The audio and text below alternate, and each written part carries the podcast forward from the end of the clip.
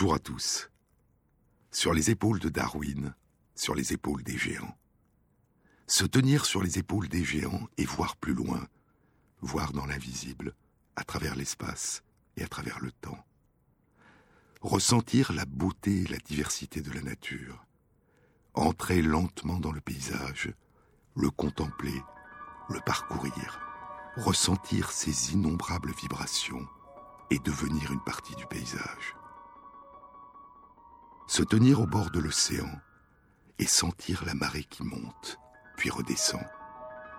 Lever les yeux vers le ciel et contempler la lune qui grossit puis diminue au long de 28 jours, qui grossit dans le ciel nuit après nuit, d'abord un fin croissant, puis une demi-lune, puis une pleine lune, puis qui diminue nuit après nuit, une demi-lune, puis un croissant, puis rien. En français, dit Pascal Quignard, en français on appelle nouvelle lune la lune qui manque dans le ciel. C'est étrange. Il faut éprouver combien cette façon de parler est étrange. On ne voit rien. On voit la lune absente dans le ciel et on dit elle est neuve. La lune qui rythme les marées. La lune, le seul sol visible par les marins, au loin, dans l'océan. Dans les immensités de l'océan Pacifique, écrit Thor Heyerdahl dans l'expédition du Kon-Tiki, dans les immensités de l'océan Pacifique, le solide le plus proche était la Lune. La Lune dont les phases dans le ciel ont scandé les calendriers anciens, disant le temps des labours, des semailles et des moissons. Le croissant mystérieux de la Lune, comme une faucille d'or dans le champ des étoiles, dit Hugo. C'est dans Bose endormi, dans la légende des siècles.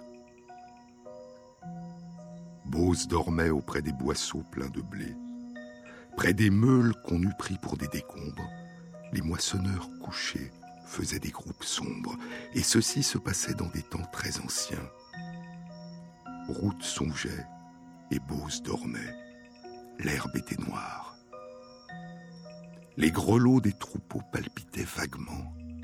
Une immense bonté tombait du firmament. C'était l'heure tranquille où les lions vont boire. Tout reposait dans Our et dans Jérimadais. Les astres émaillaient le ciel profond et sombre. Le croissant fin et clair, parmi ces fleurs de l'ombre, brillait à l'Occident. Et Ruth se demandait, immobile, ouvrant l'œil à moitié sous ses voiles, quel Dieu, quel moissonneur de l'éternel été avait, en s'en allant, négligemment jeté cette faucille d'or dans le champ des étoiles. En Chine, la grande fête de la Lune, la fête de la mi-automne, le quinzième jour du huitième mois lunaire, célèbre la première pleine lune de l'automne, le temps des récoltes. Dans l'Égypte antique, dit Margaret Atwood, Thoth, à la tête d'Ibis, était le dieu de la lune. Et de ce fait, dans une société qui utilisait le calendrier lunaire, il était le dieu du temps. En Mésopotamie, le dieu de la lune est le dieu Nana, qui deviendra à Babylone et en Assyrie en langue acadienne le dieu Sin. Il est le fils d'Enlil, Enlil le preux, le souverain des dieux. Et dans l'épopée de Gilgamesh, le grand homme qui ne voulait pas mourir, il est le second dieu après Enlil que Gilgamesh vient supplier en vain de lui rendre son ami Enkidu, de lui permettre de remonter de l'enfer. La version définitive de l'épopée de Gilgamesh, découverte dans la bibliothèque d'Ashurbanipal, roi d'Assyrie, dans les ruines de sa ville de Ninive, brûlée il y a 2627 ans par les Babyloniens, cette version définitive de l'épopée, qui a été nommée la version de Ninive, comporte douze tablettes d'argile, dont les onze premières ont été rédigées par le scribe Sinke Uneni, dont le nom signifie Ô Dieu Sin, reçois ma prière. Le dieu Sin est souvent représenté par un croissant de lune horizontal, dont les extrémités pointent vers le haut, comme les cornes des taureaux et des vaches. Il est le dieu des troupeaux et le dieu de la fécondité. Il aide les femmes à accoucher. Un culte lui est rendu dans son sanctuaire, dans la grande cité d'Our. Dans la Grèce antique, la déesse de la lune a d'abord été Phébé ou Sélénée, sœur d'Hélios, le soleil. Puis elle est devenue Artémis. Artémis des prairies, sœur d'Apollon, dame des fauves, dit Homère dans l'Iliade. Fille de Zeus, le roi des dieux, et de Leto, sœur jumelle d'Apollon, le dieu du soleil, elle porte comme lui l'arc redoutable et le carquois de flèches. Elle est, dit Homère, Artémis au trait sûr. Elle est la déesse de la chasse, des animaux sauvages, des terres sauvages et de la virginité. Elle sera Diane pour les Romains. Il y a les généalogies légendaires des dieux et des déesses de la Lune, engendrées par des dieux, des déesses ou des titans. Et il y a en Chine une légende des origines de la Lune qui ne fait pas appel à des engendrements, mais à des métamorphoses. C'est la légende de Pangu, rapportée par Su Zheng, un écrivain taoïste du IIIe siècle. Le chaos de l'univers, ciel-terre, était comme un œuf de poule, dit-il. Pangu était en son milieu. Au bout de 18 000 ans, l'univers, ciel-terre, s'ouvrit. Le yin, opaque et lourd, devint la terre. Le yang, clair et léger, devint le ciel. Prangu était au milieu. Chaque jour, il y avait neuf transformations. Le spirituel était dans le ciel, le sacré était dans la terre. Le ciel, de jour en jour, s'élevait de dix pieds, la terre, de jour en jour, s'épaississait de dix pieds, Pangu grandissait de dix pieds. Il en fut ainsi pendant dix-huit mille ans. Le ciel était immensément haut, la terre immensément profonde, Pangu était très grand. Et Pangu, le premier être, sur le point de mourir, transforma son corps. Son souffle devint le vent et les nuages, sa voix le tonnerre et la foudre, ses membres pôles et les monts, ses coudes, ses genoux et sa tête les cinq monts sacrés, son sang et ses humeurs les fleuves et les rivières, ses muscles et ses veines le relief de la terre. Sa peau, la terre des champs, ses cheveux et sa moustache, le calendrier des étoiles, ses poils, la végétation, ses dents et ses os, les métaux et les pierres, sa moelle, les perles et le jade, sa sueur, la pluie.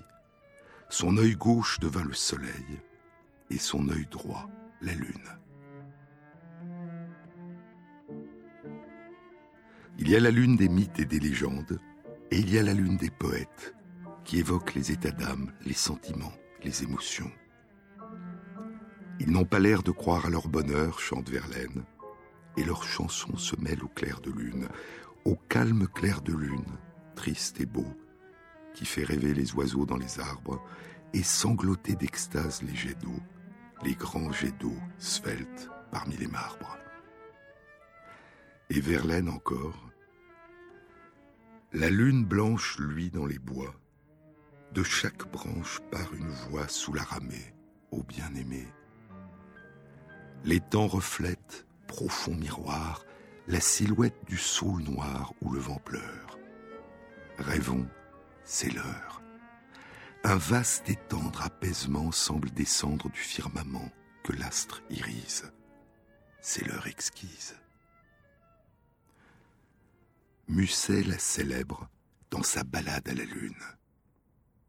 C'était, dans la nuit brune, sur le clocher jauni, la lune, comme un point sur un i. Lune, quel esprit sombre promène au bout d'un fil dans l'ombre ta face et ton profil. Est-ce un verre qui te ronge quand ton disque noirci s'allonge en croissant rétréci? Qui t'avait éborgné l'autre nuit? T'étais-tu cogné à quelque arbre pointu? Car tu vins pâle et morne, coller sur mes carreaux ta corne à travers les barreaux. Oh, le soir dans la brise, Phébé, sœur d'Apollo, surprise, à l'ombre, un pied dans l'eau. Phébé qui, la nuit close, aux lèvres d'un berger se pose comme un oiseau léger. Lune, en notre mémoire de tes belles amours, l'histoire t'embellira toujours, et toujours rajeuni, tu seras du passant, béni, pleine lune ou croissant. T'aimeras le vieux pâtre seul, tandis qu'à ton front d'albâtre ses dogues aboieront. T'aimeras le pilote dans son grand bâtiment qui flotte sous le clair firmament. Comme un ours à la chaîne, toujours sous tes yeux bleus se traîne l'océan montueux. Et qu'il vente ou qu'il neige, moi-même, chaque soir, que fais-je venant ici m'asseoir? Je viens voir à la brune sur le clocher jauni la lune comme un point sur un i. La lune qui nous épie, qui nous éclaire et qui nous guide dans la nuit. Sais-tu qui je suis? chante Maupassant. Sais-tu qui je suis? Le rayon de lune. Sais-tu d'où je viens? Regarde là-haut. Ma mer est brillante et la nuit est brune. Je rampe sous l'arbre et glisse sur l'eau. Je m'étends sur l'herbe et cours sur la dune. Je grimpe au mur noir, au tronc du bouleau, comme un maraudeur qui cherche fortune. Aux vitres, je colle ma face, et j'ai surpris plus d'un secret. Je me couche de place en place, et les bêtes de la forêt, les amoureux aux pieds distraits, pour mieux s'aimer, suivent ma trace. Puis, quand je me perds dans l'espace, je laisse au cœur un long regret. Rossignol et fauvette pour moi chantent aux fêtes des ormes ou des pins. J'aime à mettre ma tête au terrier des lapins. L'or quittant sa retraite avec des bons soudains, chacun part et se jette à travers les chemins. Ma mère soulève les flots écumeux. Alors je me lève et sur chaque grève, j'agite mes feux. Puis j'endors la sève par le bois ombreux, et ma clarté brève dans les chemins creux parfois semble un glaive aux passants peureux. Je donne le rêve aux esprits joyeux, un instant de trêve au cœur malheureux. Sais-tu qui je suis, le rayon de lune, et sais-tu pourquoi je viens de là-haut? Sous les arbres noirs, la nuit était brune. Tu pouvais te perdre et glisser dans l'eau errer par les bois, vaguer sur la dune, te heurter dans l'ombre au tronc du bouleau. Je veux te montrer la route opportune, et voilà pourquoi je viens de là-haut.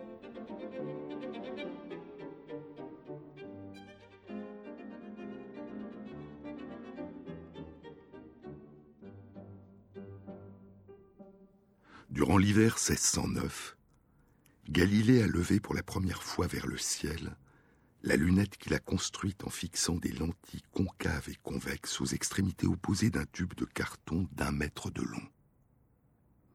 Il a pointé sa lunette vers la Lune, vers Jupiter, vers Vénus, vers le Soleil, vers les étoiles, et il a voyagé, immobile, à leur rencontre.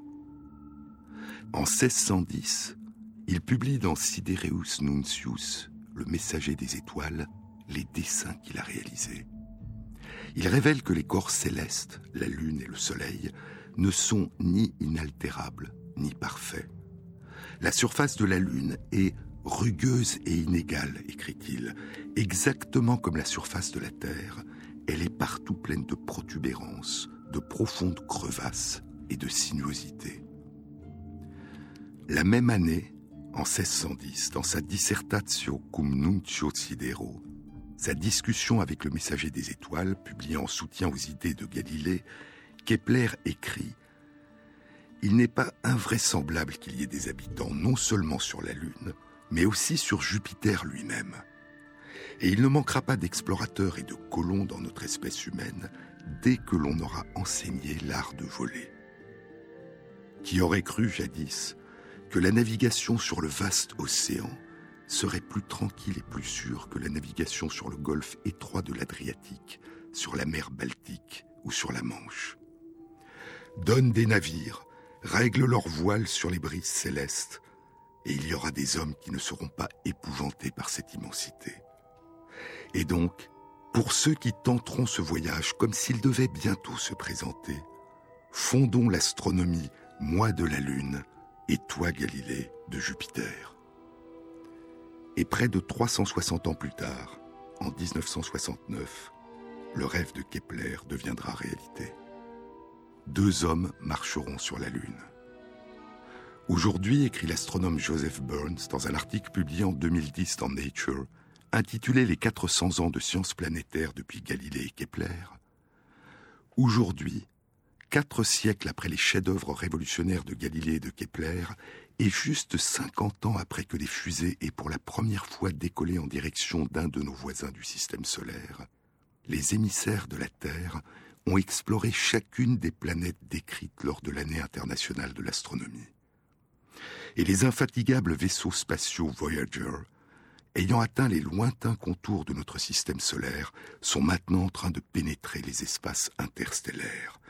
Mais l'une des conséquences de l'exploration par l'humanité du système solaire, poursuit Burns, a été de réaliser que notre Terre était une planète, un astre errant.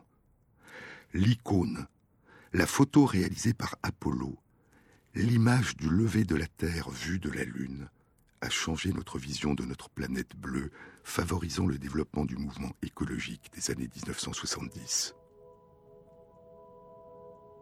En décembre 1968, écrit Julian Barnes dans Levels of Life, dont le titre de l'édition française est Quand tout est déjà arrivé.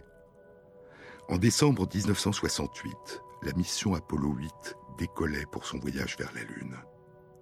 La veille de Noël, le vaisseau spatial se mit en orbite lunaire et s'engagea derrière la face cachée de la Lune. Oh Alors qu'il en sortait, les astronautes furent les premiers êtres humains à voir un phénomène pour lequel il était nécessaire de trouver un terme nouveau, un lever de terre. Le pilote du module lunaire, William Anders, photographia une Terre aux trois quarts pleine surgissant dans le ciel nocturne avec son plafond de duvet de nuages, des orages tourbillonnants, des mers d'un bleu profond et des continents de couleur rouille. Le major général Anders dira plus tard Je pense que c'était ce lever de terre qui nous a tous réellement pris au plexus solaire. Nous revoyions notre planète, le lieu où nous avions évolué. Notre terre était pleine de couleurs jolies et délicates, comparée à la surface rugueuse, cabossée, déglinguée et même ennuyeuse de la Lune. Je pense que ce qui nous frappa tous, c'est que nous avions parcouru 380 000 kilomètres pour voir la Lune, et que c'était la Terre, en réalité, qui valait qu'on la regarde. La Terre vue de la Lune une image qu'avait fait surgir Kepler par la fiction, par le rêve, dans un livre qu'il a écrit probablement durant l'année 1609, la même année où il publie son livre scientifique le plus important, Astronomie nouvelle. Un conte, Somnium, le songe ou l'astronomie lunaire. Un conte qui permet au regard, dit Kepler, de se transporter en imagination sur la Lune et de réaliser, ajoute-t-il, que vue de la Lune, la Terre tourne sur elle-même. Et ainsi, près de 360 ans après que Kepler l'ait rêvé, imaginé, et nous l'ait fait vivre par l'intermédiaire d'une fiction, nous avons enfin réellement pu la voir de si loin, comme si nous l'avions déjà abandonnée, notre planète perdue dans le ciel. Et de la découvrir si étrange et pourtant si familière, si fragile et si singulière, a renforcé notre désir de la préserver, de préserver la splendeur toujours changeante de ce berceau du monde vivant qui nous entoure et qui nous a donné naissance, notre pays natal qu'elle emporte avec elle depuis si longtemps dans sa course à travers le ciel. Sur les épaules de Darwin, sur France Inter. Toi, tout ça ne te ressemble pas toi mon pays en capitale, que j'ai foulé de mes premiers pas.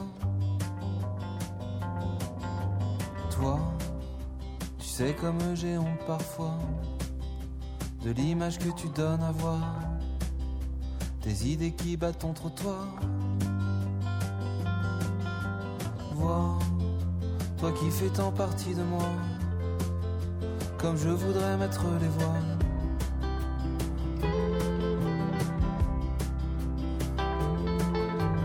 Toi et des millions de gens comme moi, qu'on chopé le mal du pays mais qui osent rêvasser dans leur lit. Voir cette majorité silencieuse qui est trop timide, qui est trop frileuse face aux loups qui sortent du bois. Vois, vois comme tu gâches ton paysage, la peur plaquée sur ton visage.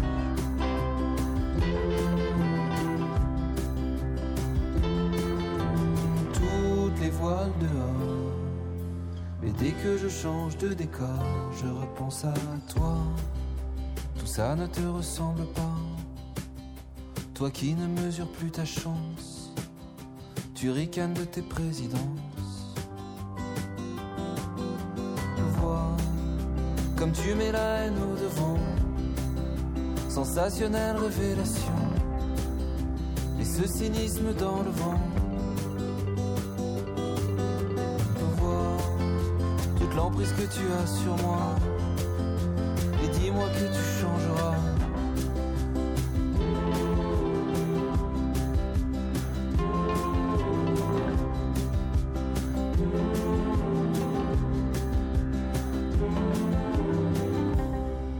Jean-Claude Amezen.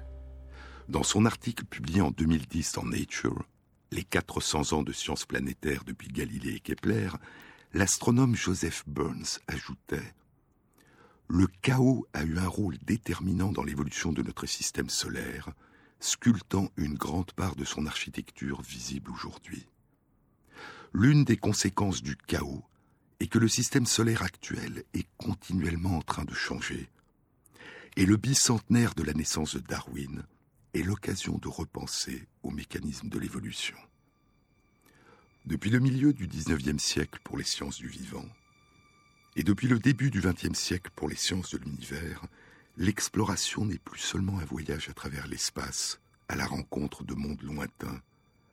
L'exploration est aussi devenue un voyage à travers le temps, à la rencontre de mondes disparus, à la recherche des métamorphoses qui ont donné naissance aux configurations présentes de l'univers, à la recherche des origines. Désormais, dans tout paysage vivent des paysages perdus. Tout paysage est habité par des paysages anciens. Dans chaque paysage, il y a le tremblement de tous les paysages perdus, des paysages d'avant qui se surimposent au paysage dans lequel nous nous tenons, ici et maintenant. Et la recherche fait soudain surgir de l'oubli des éclats de passé, des traces, des témoignages muets de lointains éclats de monde depuis longtemps disparus. Pour comprendre le présent qui nous entoure, il faut désormais que le passé fasse partie de notre regard, le passé, la profondeur de temps, ce que Darwin appelait le long écoulement des âges. Et le défi n'a plus été seulement de pouvoir contempler notre planète de loin, vue de la Lune, et d'atteindre la Lune et de pouvoir y poser le pied. Le défi est aussi devenu celui de l'origine de la Lune, de son émergence, de sa naissance. Quel a été le passé d'où a émergé notre présent?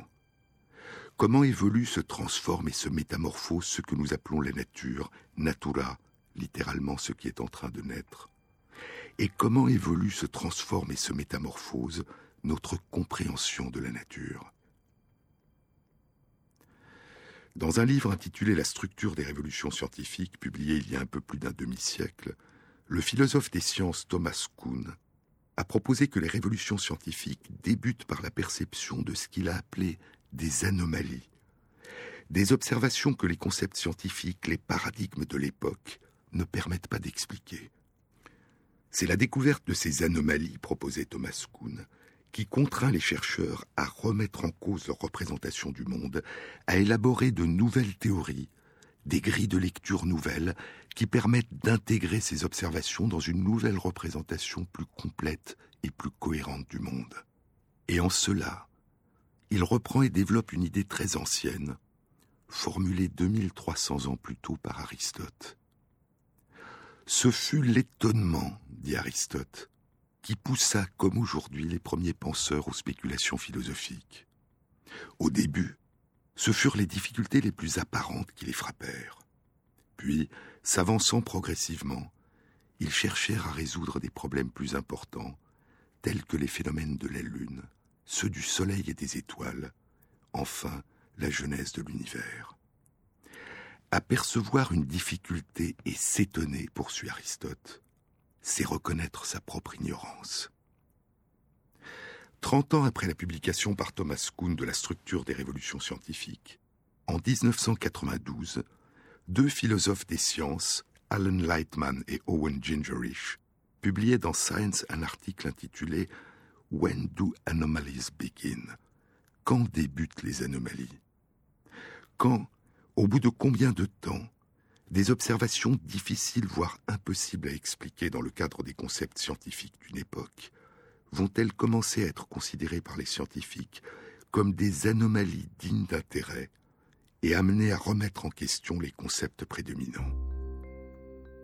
Étudiant plusieurs révolutions scientifiques sur une période de plus de deux millénaires, il montrait que très souvent dans l'histoire des sciences, à différentes époques, la découverte d'anomalies n'avait pas du tout conduit initialement à remettre en cause les paradigmes prédominants.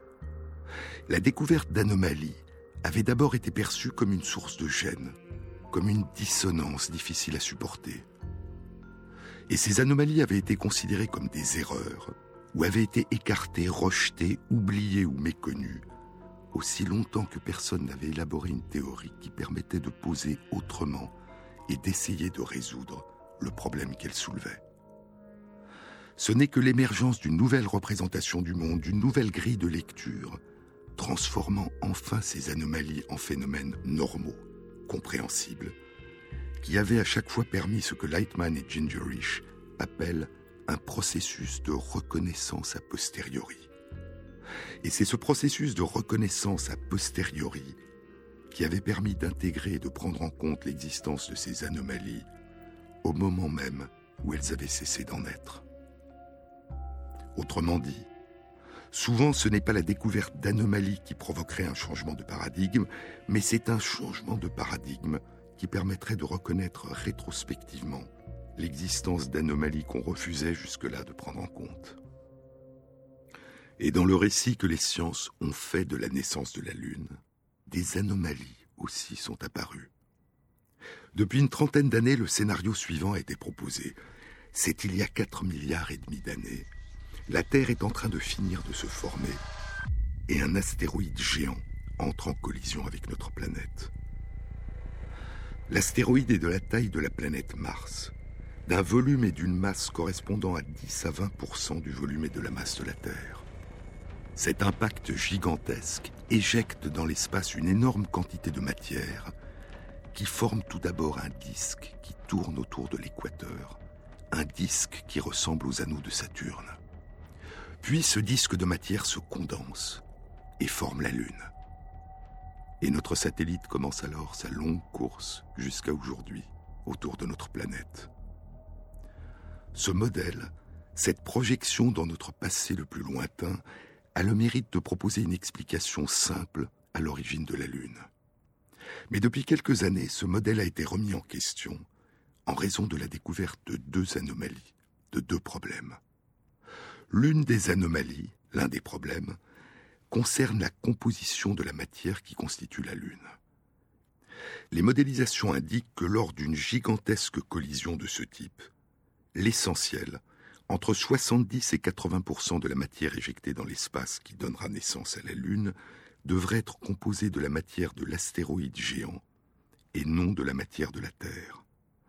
Or, depuis les missions Apollo qui ont rapporté sur Terre des roches lunaires pour les analyser, il est apparu que la matière qui compose la Lune est quasiment semblable à quelques exceptions près à la matière qui compose la Terre. Et toutes les études faites à l'aide des sondes envoyées à travers le système solaire indiquent que les autres planètes, et en particulier Mars, et les astéroïdes qui voyagent aujourd'hui à l'intérieur de la ceinture des astéroïdes entre Mars et Jupiter, ont une composition différente de celle de la Terre. Si l'un de ces astéroïdes géants était entré en collision avec notre planète et avait été à l'origine de la formation de la Lune, La Lune devrait donc avoir une composition différente de celle de notre planète. Or, ce n'est pas le cas. Comment réconcilier le modèle standard de la collision avec ce résultat? Ce problème est devenu ce que les anglo-saxons appellent an elephant in the room, un éléphant dans la chambre. Quelque chose que tout le monde voit, mais qui est tellement bizarre et perturbant que personne n'en parle. Une anomalie, une dissonance gênante. Il y a deux ans, à la fin de l'année 2013, un commentaire publié dans Nature soulignait ce problème. Il était intitulé Des ombres jetées sur l'origine de la Lune. Les auteurs étaient Tim Elliott de la faculté des sciences de la Terre de l'université de Bristol en Grande-Bretagne et Sarah Stewart du département des sciences de la Terre et des planètes à l'université Harvard aux États-Unis. Le commentaire rendait compte d'un colloque de la Société royale de Londres qui s'intitulait L'origine de la Lune, défis et perspectives. Avec humour, le commentaire débutait ainsi. Jamais, depuis que les scientifiques de la NASA ont définitivement annoncé que la matière blanche de la Lune n'était pas du lait, jamais la Lune n'a été confrontée à une telle crise d'identité. Paradoxalement, il semble que notre satellite ait une composition trop semblable à celle de la Terre pour qu'une explication simple de son origine puisse être proposée. La plupart des caractéristiques du système Terre-Lune ont été expliquées de manière satisfaisante par un scénario d'impact géant dans lequel un astéroïde de la taille de la planète Mars est entré en collision avec une proto-Terre, avec la Terre en train de se former. Pourtant, la version standard de ce modèle donne naissance à une Lune qui est essentiellement composée de l'astéroïde et non de sa cible. Comme cela a été souligné lors du colloque de la Société royale qui a débattu de l'origine de la Lune, la différence de composition de la Lune et de la Terre que prédit ce modèle de collision est de plus en plus en contradiction avec les nombreuses mesures de haute précision qui ont été faites. Y a-t-il une solution alternative qui ait la même simplicité que le modèle actuel? Sinon, concluent les auteurs, le questionnement actuel sur l'origine de la Lune pourrait exiger des réponses dont personne ne prévoyait jusque-là le niveau de complexité. Fly me to the moon, let me play among the stars, and let me see what spring is like on uh, Jupiter and Mars. In other words, hold my hand in other words, baby, kiss me. Fill my heart with song and let me sing forevermore. You are all I long for, all I worship and adore. In other words, please be true. In other words,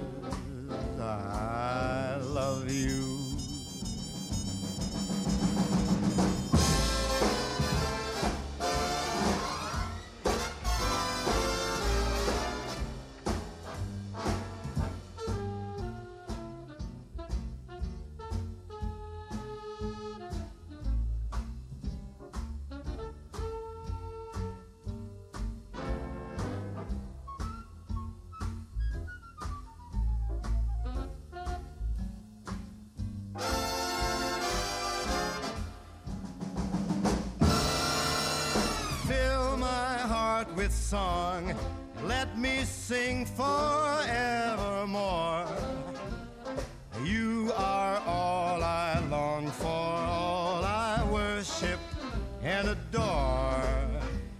In other words,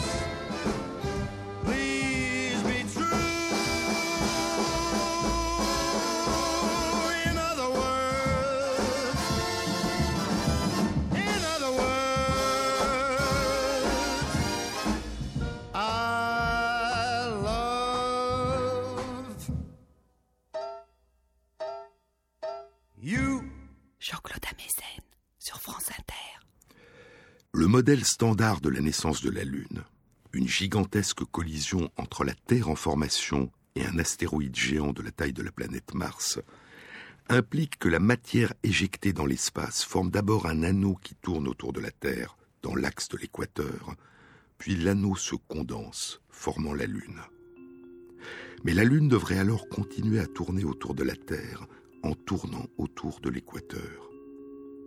La stabilisation de cette orbite aurait dû à peine déplacer l'axe de rotation de la Lune, et la Lune devrait tourner autour de la Terre, aujourd'hui, selon un axe formant un angle de 1 degré par rapport à l'axe de l'équateur.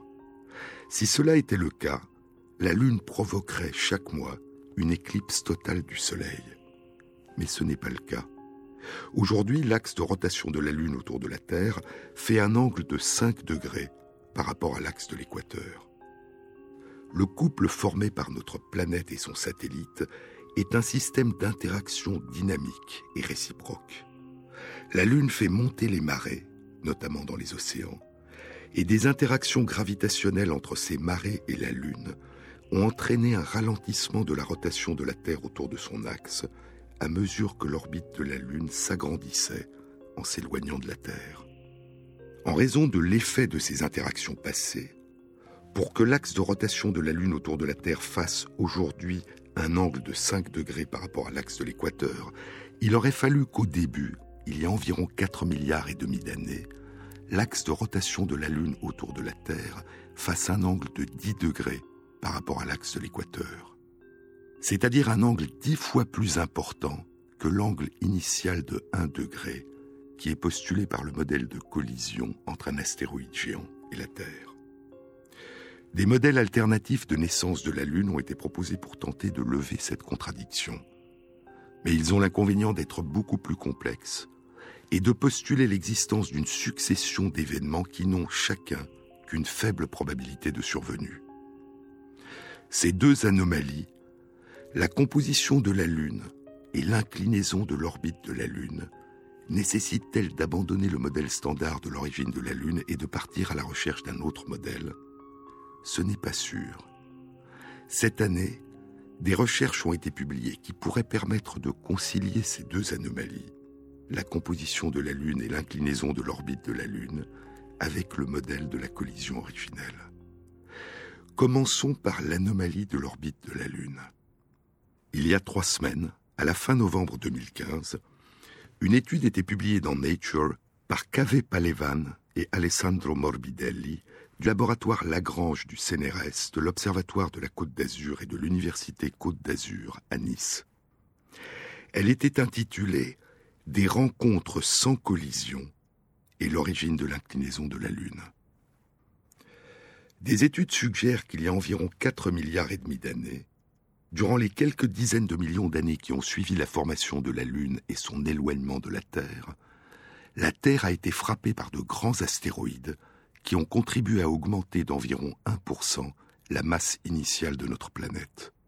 Et ces études indiquent que chacune de ces collisions aurait été précédé par 1000 à 10 000 passages de l'astéroïde à distance de la Terre, sans collision. Palevan et Morbidelli ont considéré que la Lune avait initialement, comme le prédit le modèle standard de sa formation, un axe de rotation autour de la Terre qui faisait un angle de 1 degré par rapport à l'axe de l'équateur de notre planète. Ils ont réalisé des simulations informatiques pour modéliser les effets gravitationnels qu'auraient pu causer ces passages répétés des grands astéroïdes près de la Lune et les modifications de son orbite qu'ils auraient pu provoquer. Ces simulations indiquent que ces milliers de passages des astéroïdes à proximité de la Lune, avant leur impact sur la Terre, suffisent, avec une très haute probabilité, à modifier l'angle de l'orbite de la Lune par rapport à l'axe de l'équateur de la Terre en le faisant passer par à-coup de l'angle initial de 1 degré à l'angle actuel de 5 degrés, à condition que ces grands astéroïdes n'aient pas été nombreux et que leur nombre ne dépasse pas 5. Dans un commentaire dans Nature qui accompagnait la publication de l'étude, Robin Canap, professeur d'astrophysique et de sciences planétaires à l'Université du Colorado et vice-présidente du directorat de sciences planétaires du Southwest Research Institute à Boulder, dans le Colorado, exposait un argument supplémentaire en faveur de cette hypothèse. L'argument est le suivant. Il concerne la présence de métaux précieux, la présence d'or et de platine à la surface de la Terre, dans la croûte terrestre, et leur quasi-absence à la surface de la Lune. L'or et le platine sont des métaux sidérophiles, littéralement dans la langue grecque, aimant le fer, c'est-à-dire ayant une affinité pour le fer. Ces métaux précieux à l'état liquide se fondent dans le fer, et pour cette raison, au moment de la formation de la Terre, ils ont été entraînés au centre de notre planète, dans la fournaise du noyau de la Terre, riche en fer.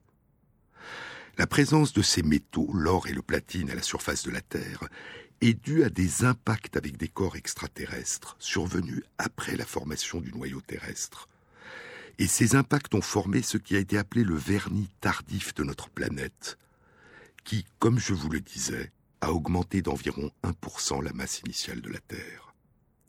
Si ce vernis tardif avait été déposé par un grand nombre de petits météores, la Lune aurait dû être recouverte proportionnellement d'environ un vingtième de la même quantité de matière, c'est-à-dire d'un vingtième de la quantité de ce vernis tardif, et donc d'un vingtième de la quantité d'or et de platine qui se trouve dans la croûte terrestre.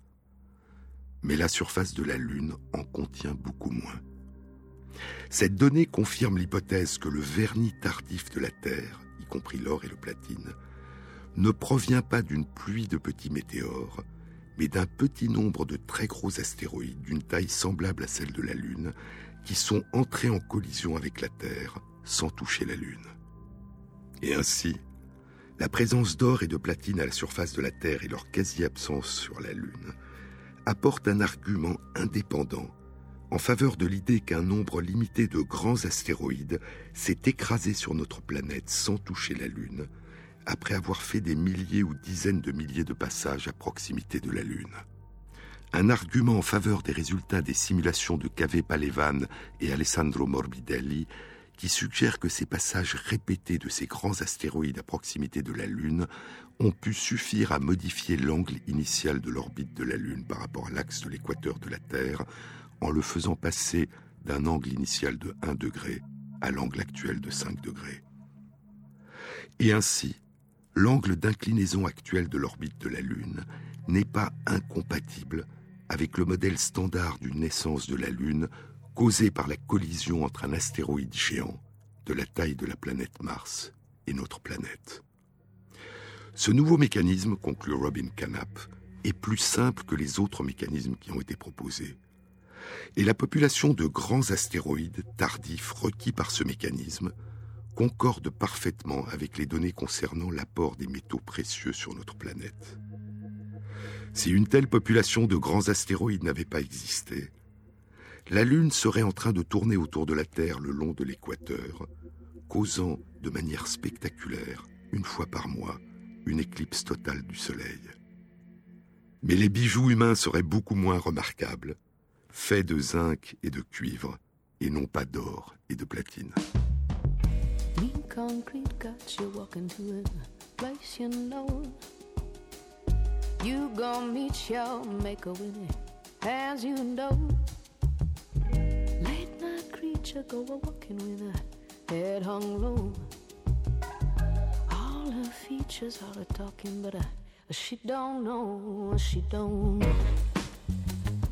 she don't know, she don't know said she don't know. High heels clinging on the pavement, streets aglow. Hips are swaggering and naked to and fro. She don't need no education when the streets are mean. He don't see no revelation in her jeans, but she don't. She don't know. She don't know. She don't know. She don't know. She don't know. She don't know. Loud, I said she don't know. How easy it is to make a dollar when a man gonna give just a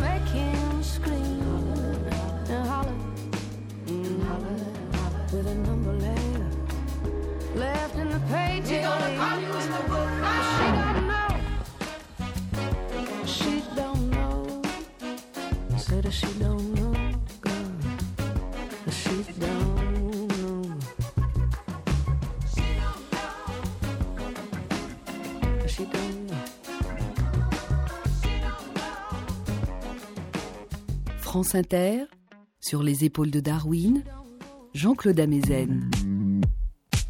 La deuxième anomalie qui a conduit à remettre en question le modèle standard de l'origine de la Lune ne concerne pas l'inclinaison de l'orbite de la Lune autour de la Terre, mais la composition de la matière qui constitue la Lune. Si la Lune a émergé d'une collision entre la Terre et un astéroïde géant de la taille de la planète Mars, d'un volume et d'une masse correspondant à 10 à 20% du volume et de la masse de notre planète, les modélisations suggèrent, je vous le disais, que l'essentiel, entre 70 et 80% de la masse éjectée dans l'espace qui a donné naissance à la Lune, devrait être composé de la matière constituant l'astéroïde géant et non de la matière constituant la Terre. Or, la matière qui constitue la Lune et la matière qui constitue la surface de la Terre ont une composition extrêmement semblable, à quelques exceptions près comme l'or et le platine dont je viens de vous parler. La composition en isotope d'oxygène est quasiment identique, comme l'est la composition en isotope de chrome, de silicium, de titane et de tungstène. Et toutes les études faites à l'aide des sondes envoyées à travers le système solaire indiquent que les autres planètes, dont Mars, et les astéroïdes qui voyagent aujourd'hui à l'intérieur de la ceinture des astéroïdes entre Mars et Jupiter ont une composition différente de celle de la Terre, notamment en isotopes d'oxygène, de chrome, de silicium, de titane et de tungstène. Si ces astéroïdes étaient entrés en collision avec la Terre et avaient été à l'origine de la formation de la Lune, la Lune devrait donc avoir une composition différente de celle de notre planète. En avril 2015, une étude publiée dans Nature proposait une explication possible à ce paradoxe. Elle avait été réalisée par Alessandra Mastrobuono Battisti et Hagai Peretz du département de physique de l'Institut de technologie d'Israël, le Ternion à Haïfa, en collaboration avec Sean Raymond du laboratoire d'astrophysique de Bordeaux, du CNRS et de l'Université Bordeaux à Floirac. L'étude s'intéressait aux premières étapes de formation des planètes du système solaire à partir de plusieurs milliers de protoplanètes en orbite autour du Soleil. Les simulations suggèrent que la composition de ces protoplanètes variait en fonction de leur distance par rapport au Soleil. Les protoplanètes avaient une composition semblable. Et dans chacune de ces régions, des collisions entre ces protoplanètes vont faire progressivement émerger un nombre limité de grandes protoplanètes de composition semblable qui, à leur tour, vont entrer en collision. Les modélisations suggèrent qu'il est probable que le dernier impact entre chacune des planètes du système solaire et un astéroïde géant s'est produit entre une planète et un astéroïde géant de composition semblable dans une même région autour du Soleil. Les modélisations suggèrent aussi que les planètes du système solaire qui ont émergé à la fin de ce processus, à différentes distances du Soleil, avaient des différences de composition semblables à celles qui ont été mesurées aujourd'hui. Et ce modèle de régionalisation initiale des impacts successifs entre des milliers de petites protoplanètes orbitant à une distance semblable du Soleil permet de tenter de réconcilier l'apparent paradoxe de la similarité de composition de la matière qui constitue la Lune et la Terre avec le modèle standard de la naissance de la Lune. Mais les recherches continuent.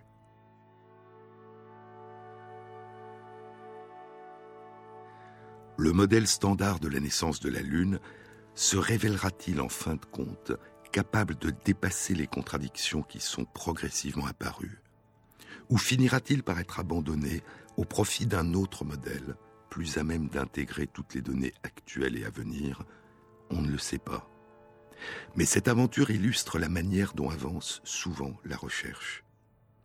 de l'élaboration d'un cadre théorique qui semble fournir toutes les réponses, à sa remise en question par la découverte d'anomalies et de contradictions, qui incitent alors à élaborer de nouvelles hypothèses et de nouveaux cadres théoriques. Puis, parfois, la découverte de nouveaux modèles ou de nouvelles données permettent pour un temps au moins de conserver le cadre théorique initial et de le réconcilier avec les apparentes anomalies.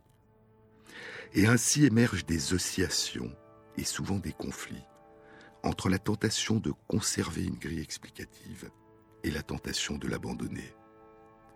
Jusqu'à ce qu'un jour le cadre théorique se stabilise et soit pour un temps au moins considéré comme robuste, ou au contraire qu'il soit abandonné au profit d'un autre, dont le pouvoir explicatif et prédictif se révèle plus puissant et plus cohérent que le précédent. Cette aventure illustre aussi une autre dimension de la recherche, quand elle explore des métamorphoses anciennes, très anciennes, dont il ne reste pas de fossiles, mais uniquement de lointains effets inscrits dans le présent, et qu'il s'agit de réinventer le passé à partir du présent. La recherche fait alors de plus en plus appel à des simulations et à des probabilités. Le passé qui émerge alors n'est pas le passé. Il n'existe pas de machine à remonter le temps. Le passé qui émerge est l'un des passés possibles, parmi d'autres. L'un des passés le plus probable et le plus cohérent avec l'ensemble des effets que nous pouvons découvrir et comprendre dans le présent. Un passé peut être provisoire, que de nouvelles recherches remplaceront par un nouveau passé. Et nous n'en finissons pas de réécrire l'histoire surprenante et fascinante de l'enchaînement des lointains événements qui, au bout d'un long écoulement des âges, nous ont un jour donné naissance.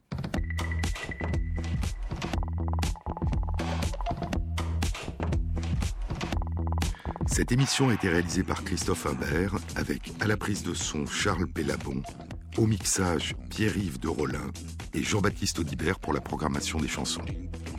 Et merci à Christophe Magère qui met en ligne sur la page de l'émission les références aux articles scientifiques et aux livres dont je vous ai parlé. Bon week-end à tous, bonne fête, à samedi prochain.